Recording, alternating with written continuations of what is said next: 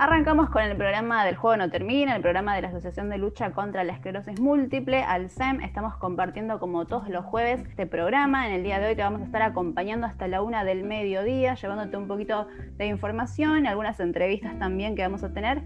Pero antes presento a este equipo numeroso que tenemos en el día de hoy que también está haciendo este programa. Jessy, ¿cómo estás? Hola, ¿qué tal? Hola, Noé. Hola, Aldo, que anda por ahí también, así que le tiro la pelota para que salude. Buenas, Y también lo tenemos a Nico ahí conectado, así que también le lo invitamos a que se presente. Salud, salud, la barra esclerótica, ¿cómo anda?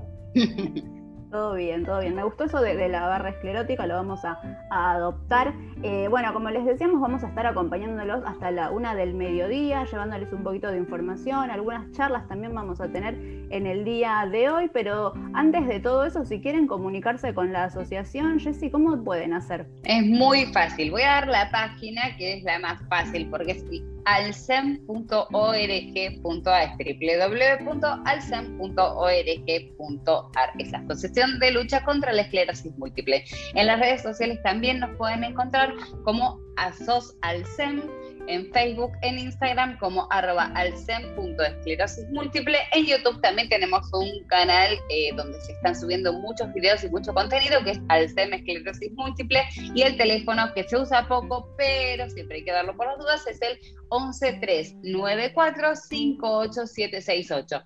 De todas maneras, ponen Alcem en Google y les van a saltar todas las opciones para comunicarse con la asociación. Rapidísimo, contestamos muy, muy inmediato, lo más inmediato posible. Tal cual, gracias Jessy, es verdad, están todas las, vías de comunicación ahí, con Googlear ya te aparece todo. Y también tenemos las vías de comunicación de la radio del 89.3, ¿no, Aldo? Que es la radio que justamente eh, por la que estamos saliendo. Sí, Radio Pública del Oeste 89.3. Gracias por dar la oportunidad de salir a la Esta radio está en calle Solera 255. Un teléfono 4623 5794.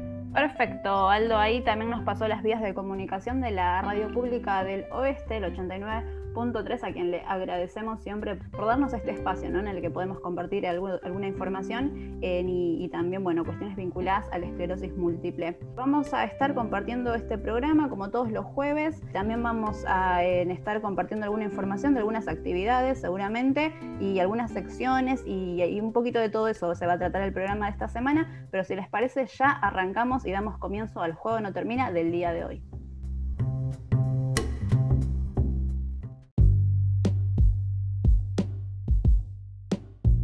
El programa del día de hoy tenemos la posibilidad de contar con una entrevista y en este caso lo tenemos conectado a Diego Burjaile, el, abogado de Alzani, además es especialista en Derecho a la Salud.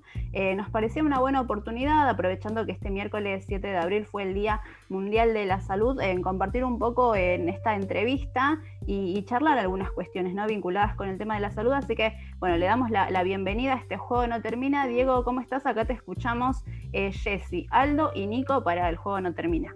¿Qué tal? Buen día, ¿cómo andan todos? Muy bien, te agradecemos bueno, que, te hayas sumado al programa del día de hoy. Y como decía ahí al comienzo, eh, nada, queríamos aprovechar un poco en la oportunidad de esta fecha que fue en el día de ayer eh, para aprovechar y charlar un poco con vos porque justamente sos una persona que eh, se dedica a esto, ¿no? A defender los derechos del paciente que, tienen un poco que ver con esto, poder garantizar ¿no? el acceso a la salud de, de las personas. Así que un poco quizá compartirnos alguna reflexión de, cómo es ese trabajo ¿no? que realizas. Bien, es un trabajo lindo y complicado a la vez. Es lindo por el resultado que uno tiene, eh, por la ayuda que uno puede brindar ante las grandes barreras que vamos teniendo y que nos vamos encontrando todo el tiempo. Entonces, el hecho de poder romper esa barrera, romper ese no, romper ese impedimento y poder obtener lo que, lo que finalmente se quiere, esa es la parte muy linda. Ahora, la parte ardua es que constantemente se está poniendo siempre una barrera adelante, siempre una tras otra. A veces por una cuestión de tiempo, que quieren ganar algunos, a veces es porque, bueno, se bajan directivas, entonces eso es lo que va haciendo y lo que genera el cansancio tanto en el propio paciente como en muchos de los profesionales, pero bueno, eh, es justamente lo que yo siempre digo cuando tenemos la oportunidad de dar las charlas o lo que sea, es no hay que dejar que el sistema gane, que gane en el sentido de que no hay que dejar de que uno va a presentar algo y no, no se puede, no, no, si se puede hay que pararse, ponerse firme y dejarlo. Entonces, esas son las cosas que siempre tenemos, le digo a todo el mundo es, no hay que dejar que la burocracia lo haga. Obviamente hay cosas que se pueden y cosas que no. Eso desde ya. Obviamente uno quisiera todo por todo, todo, todo bárbaro, no se puede. Pero bueno, sí en esas cosas es lo que siempre insistimos tanto. Y después el resultado es lo que decía antes, que se pone, se pone en libro, eh, Diego, ¿qué tal? Eh, ¿Cuáles son las, las mayores luchas con el Estado, con las obras sociales, con las prepagas? cuáles son los, eh, los que ponen más impedimentos para los accesos a las medicaciones, a los tratamientos de enfermeras, de personas que tienen enfermedades crónicas o enfermedades eventuales? Buena pregunta, Jessica, muy buena. Realmente lo que nos ha pasado es que se mantiene todo bastante parejo en el sentido de que no es que uno podría llegar a decir, bueno, es el Estado, eh, tiene una gran cantidad de pacientes de todo tipo, entonces se complica un poco más. La verdad es que no, es que nos estamos encontrando que es bastante parejo. Obviamente con picos, hay veces que el Estado tenemos mayores o mayor litigiosidad, o a veces con las obras sociales, o a veces con las prepagas, pero realmente eh, es bastante parejo en ese sentido. Em, inclusive tampoco te diría que tampoco tiene que ver con el tamaño, digo, de prepagas enormes, o de prepagas chicas, o mismo obras sociales enormes y obras sociales chicas, porque a veces uno se sorprendería con que obras sociales por ahí pequeñas, quizás del interior o de alguna provincia, que lo que recaudan es menor que una obra social esté acá en la ciudad de Buenos Aires o en la provincia de Buenos Aires, que recaudaría muchísimo más, eh, y que una cumple y la otra no, la grande a veces no cumple, pero bueno, eh, uno lo analiza desde ese lado, también a veces eh, cuando uno se pone en frío dice, bueno, el recurso, el dinero es finito, en algún momento se acaba y hay que cubrir la necesidad de todos. A veces lo hacen por alguna cuestión, digamos, no tengo prueba, porque si tuviese prueba de alguna cuestión rara lo hubiésemos denunciado, eso desde ya. Son todas suposiciones, pero entendemos que tiene que ver con eso el incumplimiento, pero está bastante parejo entre lo que puede ser una prepaga, una social o el Estado. Últimamente te digo, si me guío por los amparos que hemos presentado, hemos presentado más amparos contra obras sociales, no prepagas, sino obras sociales, eh, que contra las mismas, mismas prepagas mismo el Estado. Muy buena la pregunta. al doctor le queda un agradecimiento y después la pregunta. Gracias por estar con nosotros. Y la pregunta es, ¿qué nos hable de su familia? Bueno, Aldo, gracias por, la, gracias por las palabras que dijiste al principio. Eh, bueno, no, mi, mi familia, eh, yo seguí esta profesión un poco, no por, un poco no, por obligación no, pero un poco por ver a, mi mamá que también es abogada y que me llevaba a tribunales desde la panza y cuando era chiquito, entonces siempre está. Entonces, como que siempre estuve en el mundo este, jurídico y bueno, me gustó y bueno, ahí arranqué un poco con, con lo que es esta profesión, ¿no? Eh, al principio estaba en duda, yo soy un gran fan, si le preguntan, si en algún momento le preguntan a Susana, se lo puede decir, soy un gran fanático de lo que son, de, dos cosas, dos pasiones. Boca, que es mi pasión máxima, y de los autos. Soy muy fanático de los autos. Y mm, de hecho, cuando quería terminar la escuela, lo que quería hacer era seguir ingeniería automotriz. Eh, estaba entre ingeniería automotriz y abogacía, dos carreras que son una gota de agua, una otra, pero quería con la otra. Lo que pasó es que eh, yo fui a la escuela que eh, tenía especialización en física, química y matemática. Y nos daban bastante, bastante fuerte en la época, cuando los últimos años de, de, yo hice polimodal. Eh, y dije, no, esto no es para mí, entonces bueno, terminé por decidir lo que faltaba inclinarme por la abogacía y ahí arranqué. Y, y, ahí le fui dando y ahí en el estudio con mi mamá, mi papá no nada que ver con el mundo, con el mundo jurídico, pero bueno, hay cosas que se ha acostumbrado porque estuvo con dos abogados, este, eh, con una semana de 40 años y con 30 y pico de años, y después vine yo. Eh, entonces se fue acostumbrando a eso, nos fue dando más, una mano, a veces le, pedimos, que cuando tenés un tiempito, llévame esto acá, llévame esto allá. Entonces, y a él le gusta. Eh, y después mi hermana, que no tiene absolutamente nada que ver con la abogacía, ella está estudiando medicina. Eh, y bueno, ahora está un, poco complicada por el tema de, la pandemia, ¿no? Eh, pero bueno, ahí sigue ella con, sus estudios. Esa es un poco la, conformación de mi familia. Eh, se y podría... mi novia que nada que ver con, tampoco con el mundo jurídico. Se podría decir, Diego, que te gustan los desafíos, ¿no? Y esto de, la superación, lo, lo linkeo ahí con esto del automovilismo y, que también es algo que, dijiste que te gustaba, porque la verdad estás metido ahí en un, tema en el que tenés que ahí enfrentarte todo el tiempo a, varios rivales, no sé si lo podemos decir entre comillas. Sí, sí, por supuesto, por supuesto. Eh, bueno, de hecho, ahora ya no tanto, pero antes iba, antes corría, pero, pero sí, sí, es, este, es, es pasar esos desafíos que uno tiene en el momento, esa, esa elegir si uno va a ir por un lado o va a ir por el otro, digamos, son, son todos desafíos constantes.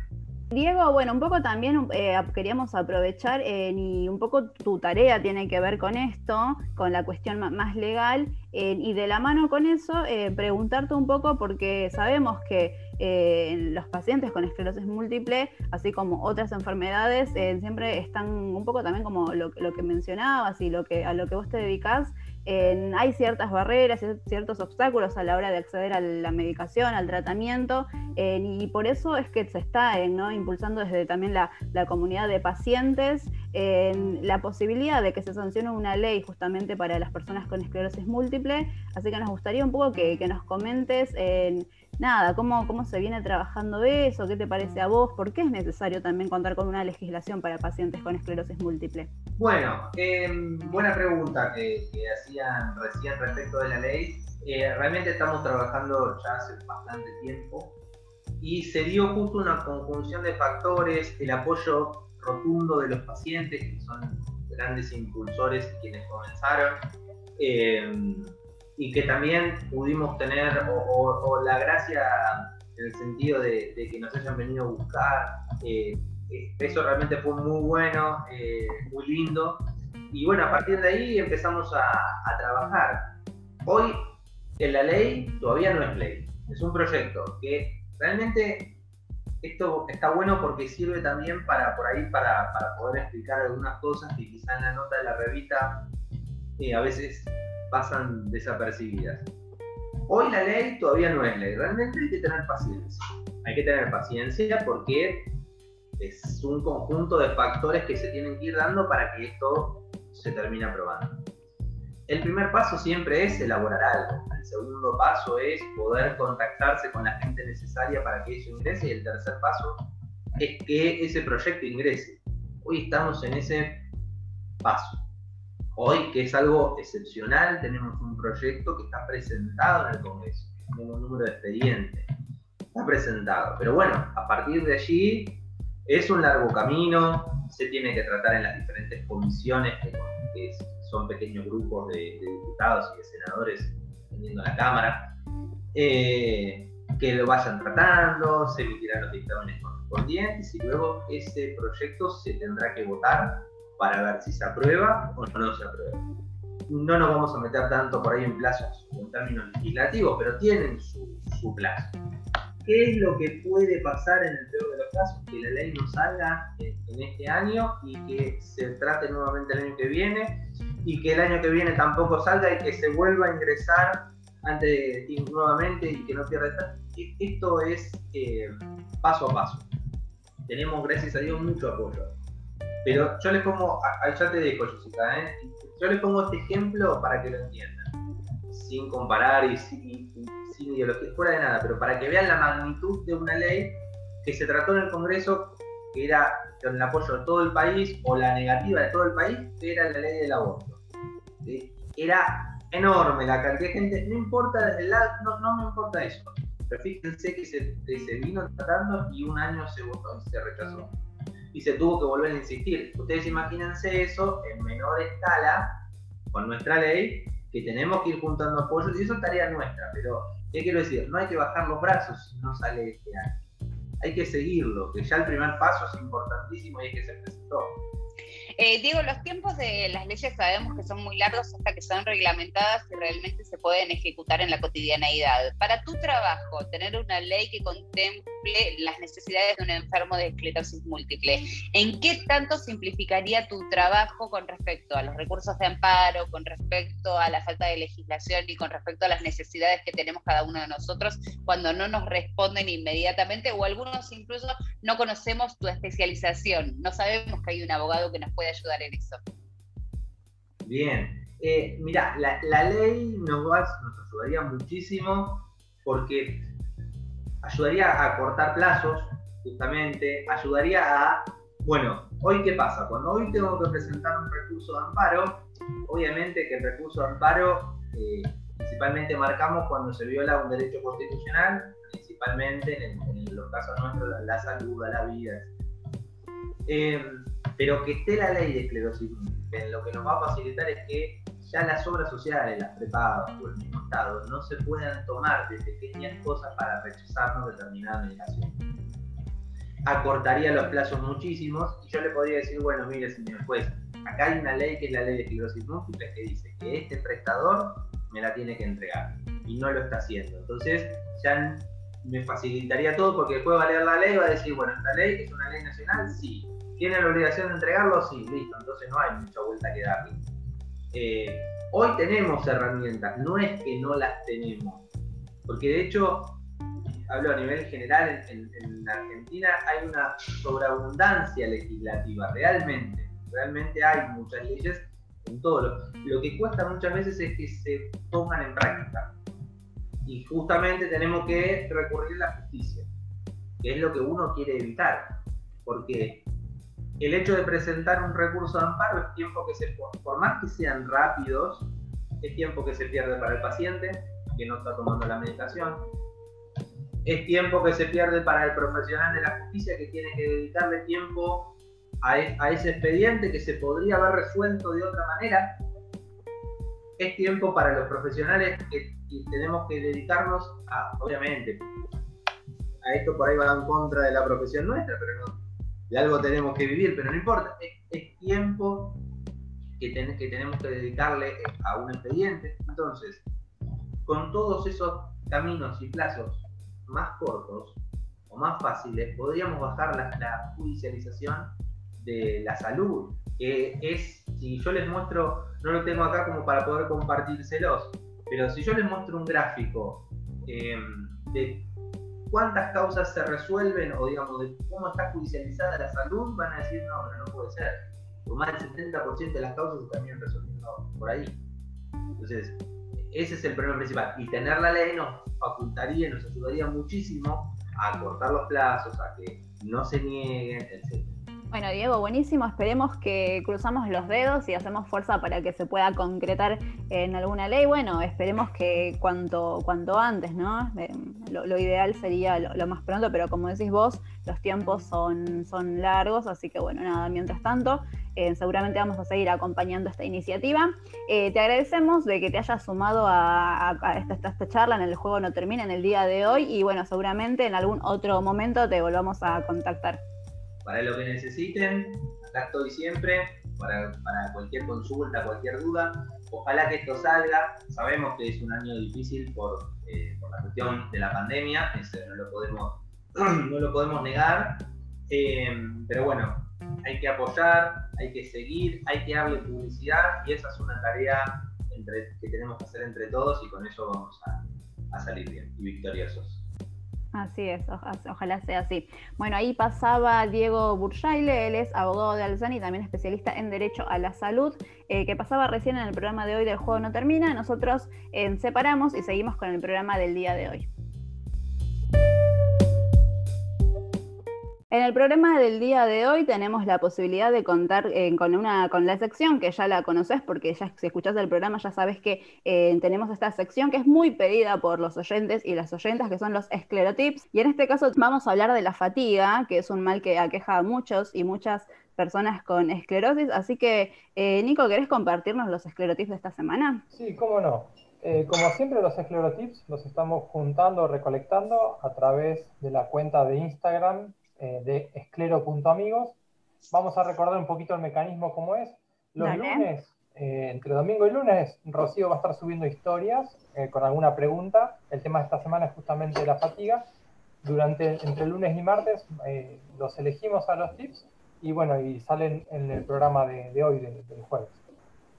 así que bueno, tenemos los audios de Rocío justamente con esto de la fatiga. Dale, la escuchamos. Aquí están y estos son los esclerotips de esta semana con el tema la fatiga. Primer esclerotip, hacer algo que nos agrade y que nos dé pilas. Por ejemplo, cocinar. Segundo esclerotip, meditar, descansar o dormir. Tercero, caminar, nadar o hacer cualquier actividad física que nos agrade. Bueno, ahí pasaron los primeros tres esclerotips de Rocío. Eh, no sé, Jess y Aldo, si ustedes tienen algún consejo para ir agregando. Yo tengo, yo tengo, yo tuve fatiga, eh, todos tenemos algún grado de fatiga en algún momento, me parece, pero hay días que son más complicados y hay días que son como más, más llevaderos. Yo por lo menos, de todos los consejos de los esclerotips, hasta el momento uso descansar mucho y dormir. Dormir, descansar, tratar de eh, dar vuelta un poco a la tortilla y de respetar que si el cuerpo no tiene ganas de hacer cosas, no hacerlas. Sí he utilizado la ducha, pero más que nada baños de inmersión, tranquila y desconectar. También digamos que la fatiga da mucha bronca en el momento, ¿no? A los escleróticos nos da como bronca, porque en el momento que te das cuenta que tenés fatiga es la gran siete.